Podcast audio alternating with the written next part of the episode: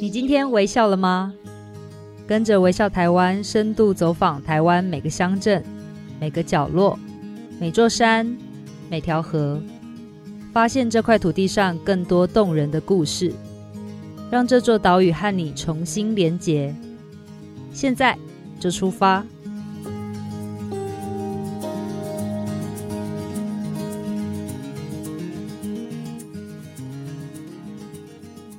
大家好，我是微笑台湾的总监李佩书。在节目开始之前，提醒你们要点击资讯栏中的链接，领取微笑台湾本季为大家准备的旅游攻略哦。今天我们要带大家去高雄的大树走走。大树诶，大树有什么？义大的游乐世界，还是佛陀纪念馆？或者你会想到三和瓦窑，还是？旧铁桥的天空步道呢？我常常觉得越是冷门的地方哦，就越值得去挖宝。今天我们邀请到的来宾是来自高雄大树西埔国中的校长王小芬。小芬校长好，Hello，佩叔你好，还有线上的听众朋友大家好。校长，我们今天要来大家玩这个大树哈，我自己不是在地人，你是在地人啦，所以我就直接把主持棒 交给你，可能比较轻松。其实我们先来请校长跟大家聊聊。大树到底是什么样一个地方，好不好？大树哦，我们在高雄，我们说它是高雄市的后花园。嗯，因为其实它离高雄市区大概半个小时的时间，哦，开车半小时。对对对，但它其实它的风光就跟市区完全不一样，因为我们就在高屏溪的旁边。哦，那它又是水源保护区，嗯，所以就是大概放眼过去就是农田居多，就是都是绿树。OK，对对对，所以大家都会觉得。呃，大树是我们高雄的后花园，很快就可以走到休闲的一个好地方。它有什么特别的物产吗？哦，我们有大树三宝哦，哦，我们有凤梨、玉荷包，还有水哦，这叫做对。嗯、我们因为我刚刚讲我们是水源保护区，是，所以整个大高雄的水其实都是由大树这边蓝河堰。抽高屏溪的水去做供应的，嗯，对，所以我们这就是我们大树三宝。OK，讲到凤梨哈，一般人可能不知道，台湾在二战的后面的这段时期，曾经是全世界凤梨罐头产量的冠军。然后凤梨的那个时候产地主要就是以这个大树还有我们的凤山为主，那中部呢就是彰化跟园林一带，所以大树这个地方呢，因为气候啊，跟地理环境这个因素特别适合凤梨的生长，对不对？对，没有错。我为什么会特别讲到这个凤梨呢？也就是我会讲到说，哎，为什么我今天会邀请到校长来这边？其实是去年我们在做微笑台湾创意教案的时候，然后呃，校长这个西埔国中其实得到了首奖。然后当天我听到校长讲说，他们做这个教案最主要的起心动念，居然是说大树为什么产凤梨？这件事情很有趣哈，就是我们很多事情常常被视为理所当然，譬如说甲仙产芋头，麻豆产文旦，就觉得哦，对啊，就是那个地方的特产。大家，但是大家不会去思考说，哎，为什么那个地方产这个东西？但是身为教育工作者的你，你们却用这样的方式做切入，你当初是怎么想的？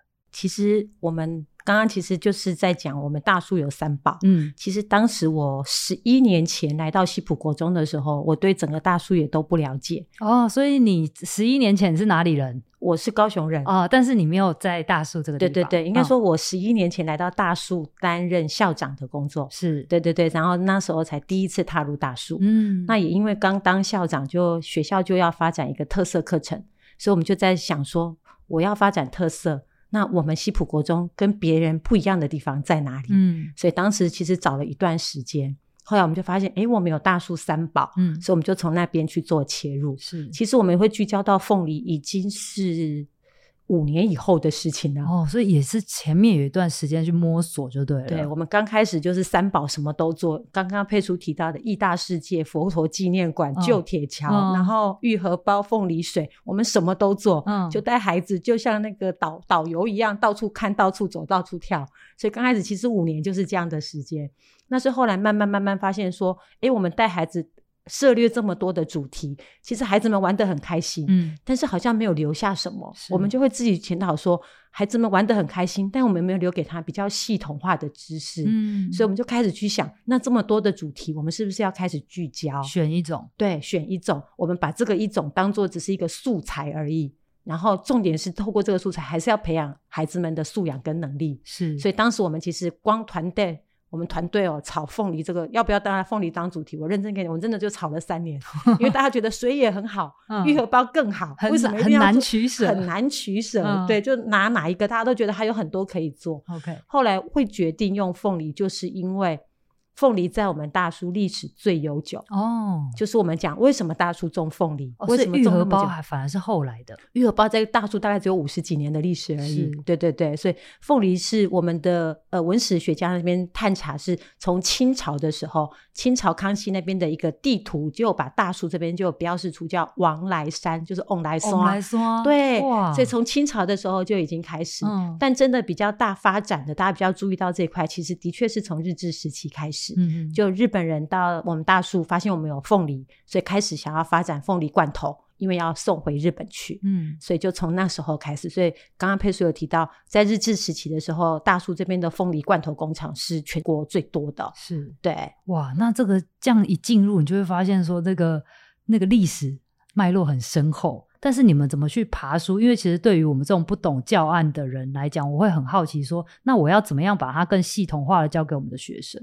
所以当时我们其实就是说，因为其实我们在锁定在凤梨之前，我们前面已经做了五年的探索了。所以我们其实当时决定要凤梨的时候，我们老师就是拿 3M 的小点点，嗯，每一个人把你想到跟凤梨有关、能够想到的课程主题全部列出来，嗯，然后我们就列了所有的点点，然后就开始爬梳。后来我们就把所有的小点点分出三个主轴出来，嗯，一个就是凤梨发展的历史，哦，文史主轴；第二个就是凤梨的生态主轴，哦，就是怎么种凤梨，十八个月凤梨生产它的生态种植的环境、土壤这些因素。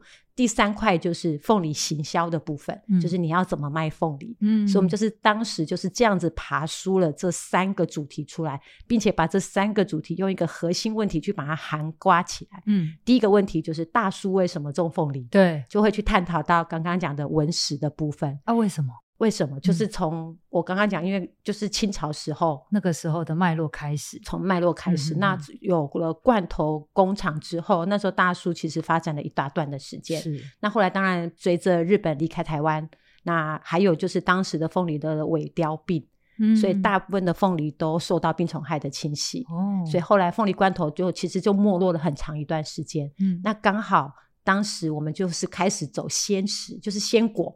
我们就开始走，发现说其实鲜果够个比翁来罐头够靠喝价，而且说实在，我们的人民的生活水平也高了。对，以前我们小时候可能拿到凤梨罐头，生病的时候才有机会可以吃得到。哦，原来是这样。那后来就发现，我干嘛吃罐头？生鲜的更好吃，而且量更多。嗯，对，所以现在其实我们大叔这边就是以生鲜的凤梨、金钻凤梨为主轴。是，对。那到了。中间这个我们要讲的是怎么种凤梨跟生态的部分，你们怎么去处理这个议题？我们就是从，因为其实我也是从那时候才知道，原来凤梨种一颗凤梨要十八个月才能完成，啊、大家都不知道说那个凤梨是一收还是两收。对对对，我真的我原来是十八个月，十八个月，然后中间有十个过程，嗯、十个步骤，嗯，所以我们就发现我们老师都不懂，所以我们后来就决定我们要在学校种凤梨。嗯。自己种、哦，对自己种，我们就在学校找了一小块的田。那时候第一年，我们总共种了二十五棵。大家如果不知道的话，可能还以为凤梨长在树上，对，但不是，是长在地上。那你们是从什么一一个苗开始种吗？对，我们从整地开始。哦，从整地开始，从叫孩子，而且是孩子们一起来，就是孩子们从捡石头开始，嗯，然后爬土开始，然后把那个土给整理起来，然后。呃，当然是买凤梨的。我们不是买，是我们的家长。嗯，家长就提供，我们就说我们在学校种凤梨，然后就、为他们其实是不是有很多的家长本身就是从事这个凤梨产业的？对，没有错，我们有很多的学生，哦、大概一个班大概有十分之一吧。哇，你看，所以表示这个在。这个区里面有非常多的都是靠这个凤梨养活的孩子，对，没有错。嗯、而且孩子们其实家里很多都有凤梨田，嗯、但很奇怪，我们问孩子说：“哎，你有没有去过？你会不会种凤梨？”对啊，他们都说不会。他说：“爸爸妈妈说不要到田里面去。”哦，你看，就是他们说种田很辛苦，对，就是连这个年代，大部分还要把小朋友带去做什么食农教育的这个时候。还有人就是哎，家里面会觉得你就念书就好，对对对对，对，嗯，所以其实家长们是不想要孩子们去做这么辛苦的工作，对，所以他们孩子很多，大部分都问他们有没有到田里面，大部分都说没有，嗯，对，反而是学校让他有开始有这个机会可以进入，而且他们会回去跟妈妈说。啊，我们今天在学校种凤梨，然后那个拿凤梨苗来学校的孩子，又特别的感到光荣，你知道吗？因为我们会跟孩子说，这个就是某某某，这个比发乖乖桶还开心。真的，真的，这是某某某他们家的凤梨苗，然后妈妈拿过来给我们的，大家用心的种。嗯，对对对。所以那个大概种了多少多少的凤梨啊？我们第一年种了二十五颗，嗯，对，就。一个班大概分平均分配大概八科左右，OK，哎，他、啊、就顾了一年半，嗯，就认真的顾了一年半，然后他都还在吗？已经收成了哇，真的很厉害！刚好在我跟你讲，刚好在去年五月的时候，嗯、那时候不是去年就停课吗？对。然后学生，我们那时候就是凤梨都已经成熟了，嗯、孩子们还在家里面不能来学校。对。然后我们就想说怎么办？后来我们就决定帮凤梨办毕业典礼啊，线上直播，嗯，凤梨采收毕业典礼。因为那个凤梨就孩子们从苗开始开始顾啊，去浇水、去拔草，然后去施肥，还有去用点头，嗯，还有帮凤梨戴帽子。要催熟，对，对，等头催熟。然后他们那时候，我们还帮他们准备了那个，因为凤梨要防晒，要戴帽子哦，还要戴帽子啊，用纸纸做的帽子，把凤梨罩起来，就是不要让太阳直射，直射凤梨会坏掉。OK，啊，当时我们还让学生三个人一组，要在那个戴的帽子上面要写下对凤梨的心愿。嗯，对，所以他们每个人都对那颗凤梨都有写说：“我希望你好好长大。”啊，最后没有吃到这样，没有吃到，但是我们就跟他们讲说，我们当天要办凤梨毕业典礼，然后那时候都在线上课。嗯，那时候我们就跟所有全校老师讲说，那一节课就所有的课都停。留给凤梨，留给凤梨，就所有的学生在家看着凤梨的毕业典礼，那孩子们就就在上面就留言啊，我种的凤梨 已经成熟了，好可爱。我觉得他这到长大都会记得，他小时候种过凤梨，而且他还没吃到。对哎，那讲到这个第三个步骤，就当然是凤梨的行销嘛。对，我们常常都说哇，那个凤梨要卖凤梨，有时候又发现哎，产量过剩啊，或者是没有办法外销的时候，这这批凤梨要何去何从？嗯，那其实这个凤梨行销的力道就必须要出来，让大家可以支持自己的国产水果。对，那所以你们是怎么做的？我们行销刚开始其实最简单最。最早的时候就是做文创，嗯，就是画凤梨、写凤梨诗，嗯啊、呃，然后把它变成杯垫啊，然后那个。出版品就是我们一刚开始做的是文创，嗯，后来做的就是凤梨的戏剧。我们那时候用凤梨《甄嬛传》，那时候《甄嬛传》很红的时候，就是凤梨跟玉荷包的甄嬛传，出逃就对，就出逃，真的是后来就做戏剧表演，哦，对。那后来发现戏剧就只能演一次，对，我们就觉得很可惜，所以当时我们就想，我们要怎么样可以让孩子们不要表演每次都这样劳师动众，嗯，然后要花那么多时间，可是只能展演一次。后来我们就开始去。影片拍摄，嗯，我们就开始从实体的戏剧走向微电影的拍摄，这很棒啊！因为这放在网络上面，真的要做一些什么行销的话，就是一个很好的工具。对，我们当时候，那因为那时候也开始网红 YouTuber 就开始出来，然后我们也觉得，在这个数位的时代，孩子们的手机都很方便，嗯，他们用影像记录的功的那个能力能力比我们好多了，而且他们会很有兴趣。嗯，我只要上课跟他们说，我们拿平板拿手机要做什么。每个人眼睛都会亮起来，就醒来了这样。对，所以我们就开始，后来的行销就变成是走微电影的部分。嗯，然后微电影之后，我们就开始想比较有系统的，我们就开始刚好有一年，刚刚佩叔也提到说我们在做行销的课程。对，我们刚好有一年在国三会考后，应该两年前吧，国三会考后，我们就那时候就已经排定准备要做十个礼拜做凤梨的行销课程，是、嗯，就是帮孩子们定一个品牌，然后写文案，然后拍微电影。刚好那一年的国中会考的题目就叫“你想开一家什么样的店？”哇，你太会猜题了哦，真的。嗯，对，所以他们刚好国中就是会考，每个人都写“我想要开一家什么样的店”。对，那刚好国中会考结束，我们都刚好上那个行销的课程，所以第一个问题就问他们：“你会考写了什么？”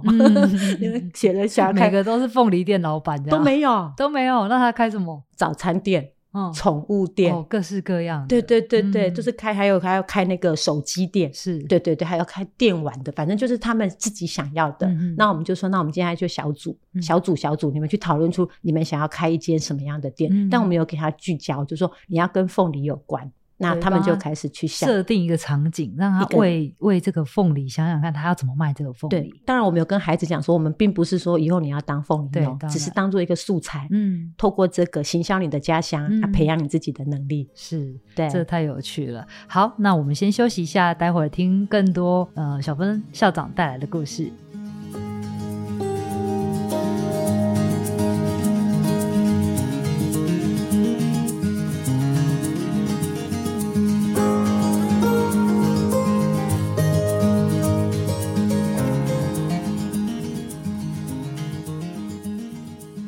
迎回到节目。今天我们邀请到的来宾是来自高雄大树的西埔国中的校长王小芬。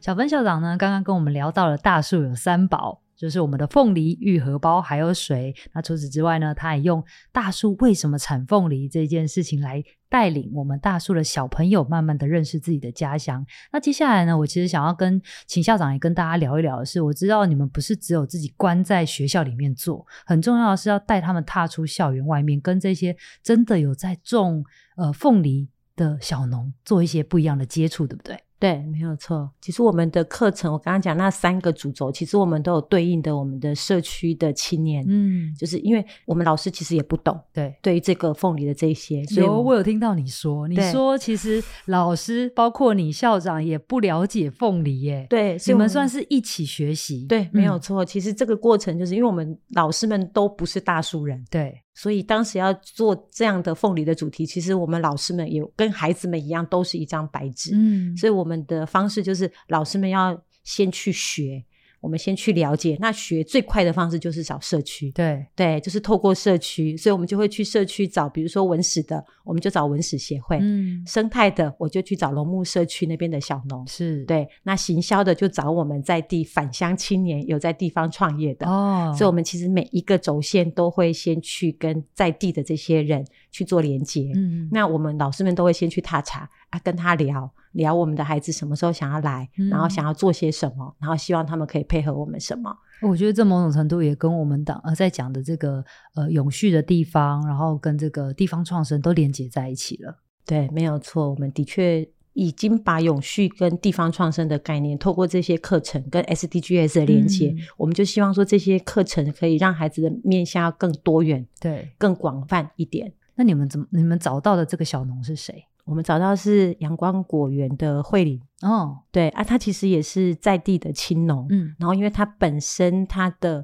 农园假日的时候就都有在做一些亲子活动，哦，所以他本身对于带活动带孩子学习，他就比较娴熟，他就比较娴熟，嗯，对，那他也比较愿意。其实我们之前也有接触过，嗯，其他的农夫，嗯，但因为我们去的时候刚好五月，正是人家最农忙的时候，哦，啊，因为我们要去一个下午，然后我们还要打老鹰起架，嗯，所以就是要很多的前置作业，所以其实之前。是有小农拒绝我们的，嗯嗯、对对对，因为真的太太忙了，很忙，对他们很忙，忙着采收，所以就刚好慧玲也愿意啊，他的理念，他刚好他自己也在做友善农法，嗯，所以他的理念就跟我们的就是完全相吻合，哦，啊，他也愿意，他自己以前是带童军的，嗯，对，所以他就是返乡青年，他返乡青年之前他是带童军活动，所以他对带孩子这一块他也很有兴趣，是，对，而且他又是用友善的方式，这样也可以让小朋友了解说，哎，种凤梨其实有很多种方法，友善的这个方式其实对于土地的又更加的呃有帮助。对，因为我们生态的课程的核心问题就是你想如何种出好凤梨。嗯，所谓的好就是你要对环境好，对，也要对你的经济好。是，所以这是两方面是要平衡的，要平衡的。哦、所以我们就是在找这样的方式。哎，校长，你刚刚有讲到说老鹰栖架，哎，这个我不懂。嗯，为什么跟呃老鹰栖架跟我们中凤梨的关系是什么？嗯，老鹰栖架其实就是友善农法当中的一环。嗯，因为我们一般的农田，你就是要放农药，嗯，才能够有老鼠，你就会放老鼠药，对，老鼠就会死光光。你要驱赶老鼠，对。那我们搭老鹰栖架的目的就是，我们搭了栖架，让老鹰来帮农夫抓老鼠。嗯，栖架就是搭了一个高高的地方，让这些鸟禽类可以停留在上面。啊，我懂了，它其实就是算是那种一物克一物，一个食食生物链、食物链的概念，是的。自然生物防治，对对对对对，哦、啊，这样就是因为要打老鹰栖架，我们就会希望农夫你就不要再放农药，万一你放了农药，老鼠吃了老鼠药，嗯、老鹰又来吃老鼠，那老鹰也会死翘翘。没错，对，所以我们就是用这样的概念跟孩子还有跟农夫沟通。哦，对，那因为慧玲就是她愿意跟我们做这样的合作，因为她的农田就是友善。嗯是对，哎、欸，我这边也跟校长分享一个，因为我们最近微笑台湾前阵子有一篇非常红的那个热文，就是他就是在讲种凤梨，然后一开始这个农场的主人他养了一群猫。他想说猫可以帮他顾，对，可以顾凤梨田抓老鼠。殊不知那群猫就很懒惰。他因为他去那个凤梨园里面，凤梨有刺嘛，对，所以他去了一次，他们就不去了，都待在家里面睡觉。后来那个农场主人只能靠自己，所以他们用的方式又跟这个小农不一样。他们留了一圈，就是可以给那个那个老鼠吃的。然后反而这个生态平衡之后呢，老鼠就不去吃它们主要的这个粮食了，哦、呃，它的作物了。哦、我觉得，哎，这也是一个方式，哎，所以有时候不是说，哎，赶尽杀绝就一定是最好，它反而是达到一个生态的平衡的时候，哎，你的那个作物反而还是可以欣欣向荣。对，我觉得这是一个很有趣的。啊，这个就是我们讲的永续啊，是，就是你要利己利他，才能共生共荣。对，对，对，对，就是环境跟经济之间，大家才能够取得一个平衡。是，对。哎，那像校长跟小朋友一起跟这些农夫学了这么久，来帮我们科普一下那个大树缝里的冷知识怎么样？好啊，好啊，好啊，来啊！你 有哪些问题吗？你有想到？像我那时候有看到那个文章里面有写到说，李当啊，李当啊是什么？是是什么东西啊？李当啊，就是我们刚刚讲。一季的凤梨是十八个月，对，就是从苗种进去到收成是十八个月。嗯、那会有收完十八个月之后，大部分农夫会把它全部都把它处理掉，嗯、只留下一些苗，明年再重种。对，但是有一些凤梨长得比较好的农夫就会把它留下来，哦、就它的苗就直接留在原本的地方，哦，因为它的收的本质比较好。对对对对，哦、然后那些明年它不用等十八个月，它等要等一年，嗯，就可以成熟。哦，这个就叫做乙当啊。二二冬仔，对对对，哦、二冬仔就是李当啊。哦、那李当啊，为什么农夫们量那么少？因为它比较小，它就是比较小颗，所以对农夫来说，哦、因为凤梨都是称重的，称重的，当然啦、啊，对对对，它一样的时间，可是它只能收到可能只有一半重量的，嗯、所以他们农夫就不愿意。哦、但愿意的农夫，其实李当啊，你真的，你如果下次来我们大叔，李当啊一定要记得吃，因为李当啊就比原本的还要更好吃。哇！它这是怎么个好吃法？因为它是对比较甜，然后果肉比较细致，因为它就是比较好的种，是农夫才会留下来变成给当啊。哦，对，好，这听起来就是产地限定，对对对，没有办法流到外面去，在那个产地就被卖光，对，就会被吃光，因为它就是很小颗，嗯，对对对，但就是很好吃。好，这个那个听众朋友要记得笔记，去大树的时候要记得指明李当啊，这样对，没有错，没有错。哎，那通常大树是种什么品种？因为像我知道那个呃关庙凤梨，然后。或者说，哎、欸，我们台东的鹿也有凤梨，嗯、那这样子的话，以大树来讲，它专门的就只有金钻吗？还是有其他的种类？其实我们都有其他的种类，像我们金钻是主力，嗯，金钻后面就有牛奶凤梨、释迦凤梨、苹、哦、果凤梨，嗯、但那个产量就是比较少。OK，对啊，口感甜度可能也没有那么好，嗯、所以我们大树那边大宗还是以金钻凤梨为主。那产季会在什么时候？每年的三月，最好吃是清明节过后，哦，就是要太阳很大很烈，嗯、太阳越大凤梨越甜。对，所以产季大概三月就开始有，但好吃就是清明节过后，嗯、一直到六月中。OK，对，所以凤梨其实它能采收的时间是比较长的。嗯嗯嗯，对，我 OK，我一直以为就是会在后半年，所以其实前半年，因为我们刚刚忘记了一点，就是大树比较难端。所以它比较比较热，嗯，所以它其实在这个六月之前就已经差差不多采收完毕了。金钻大概在六月的时候就采收完了。是，对对对。那最后呢，我想要请问校长，就是今天如果我要去大树的话，你会带我去哪些地方走走，来跟我们的那个旅人好好分享一下？其实大树也是很好玩的。对，大树真的很好玩，欢迎大家来。我建议大家可以坐火车到九曲塘火车站。哦，对，九曲塘火车站旁边就有刚刚提到的凤梨罐头工厂。嗯，那边可以去玩。有很多 DIY，对不对？对，他那边有在做凤梨罐头啊，还有凤仙子，是，嘿，就是，然后它对面还有一个一锅糖。凤仙子是什么？凤仙子就是用凤梨的纤维、果皮啊、叶子啊的纤维去做成纸张，对，那你就可以在上面书写。嗯，我们上次就用那个邀请，就用那个凤仙子写了一张邀请卡。邀请那个公司台湾囡仔站的导演团队来我们学校哇看我们学生的微电影首映会，嗯，好有意义，哦。对对对，凤仙子，哦，啊，所以可以去九曲堂那边。对，嗯，那九曲堂完了之后呢，可以去旧铁桥。那边有天空步道可以去走，是去看高屏溪的风光。嗯，那如果季节对，就一定不要忘记去龙目社区参加他们的一日农夫的行程。哇，龙目社区是不是那个水源很好的那个地方？对对，水源很好，哦、而且他们那边的一日农夫的社区，就让你从早到晚都跟凤梨脱不了关系。嗯，一整天所有的凤梨课程，而且无价歌舞呀，给你凤梨的一日。对对对，真的很好玩，很好玩。那它包括凤梨的周边产品。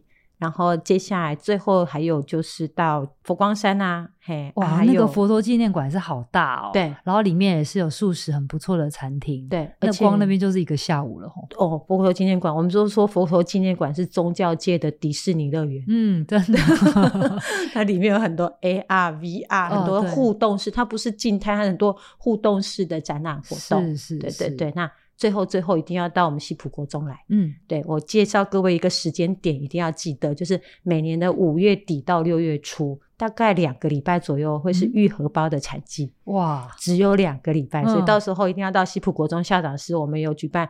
玉荷包吃到饱的活动，怎么会有这么好的啦？这太有趣了！真的开放一般民众，真的真的跟我登记，跟我登记。但是就是只有两个，因为我们愈合包的产期就是这么的短，就是只有五月底到六月。哇，真的太豪华了！对，所以一定要欢迎听众朋友来。好，谢谢谢谢校长。今天校长跟我们聊了很多，从高雄大树为什么产凤梨，到在地的教育如何与国际接轨，在这个连做梦都闻得到凤梨香的小镇，用一颗凤梨。让下一代重新认识自己的家乡，并且也提醒着我们，身边有很多理所当然的事，往往其实是很很有价值的。今天非常谢谢小芬校长，谢谢你，谢谢谢谢佩叔，也谢谢线上的听众朋友们，谢谢。最后呢，我想要邀请你们来跟我分享旅行台湾的故事。现在就点击资讯栏的连接，留言分享你到台湾各地旅游的观察或听到有有趣故事，还是你想跟我推荐有什么好地方值得我们一起去的？微笑台湾就会送给你一本当期的微笑季刊，也会在节目中跟大家分享你的留言哦。如果喜欢我们的节目，欢迎给我们五颗星。有想听的内容或是任何意见，都可以留言或写 email 给我们。今天的微笑台湾就到这边，我们下次再见，拜拜，拜拜，谢谢大家。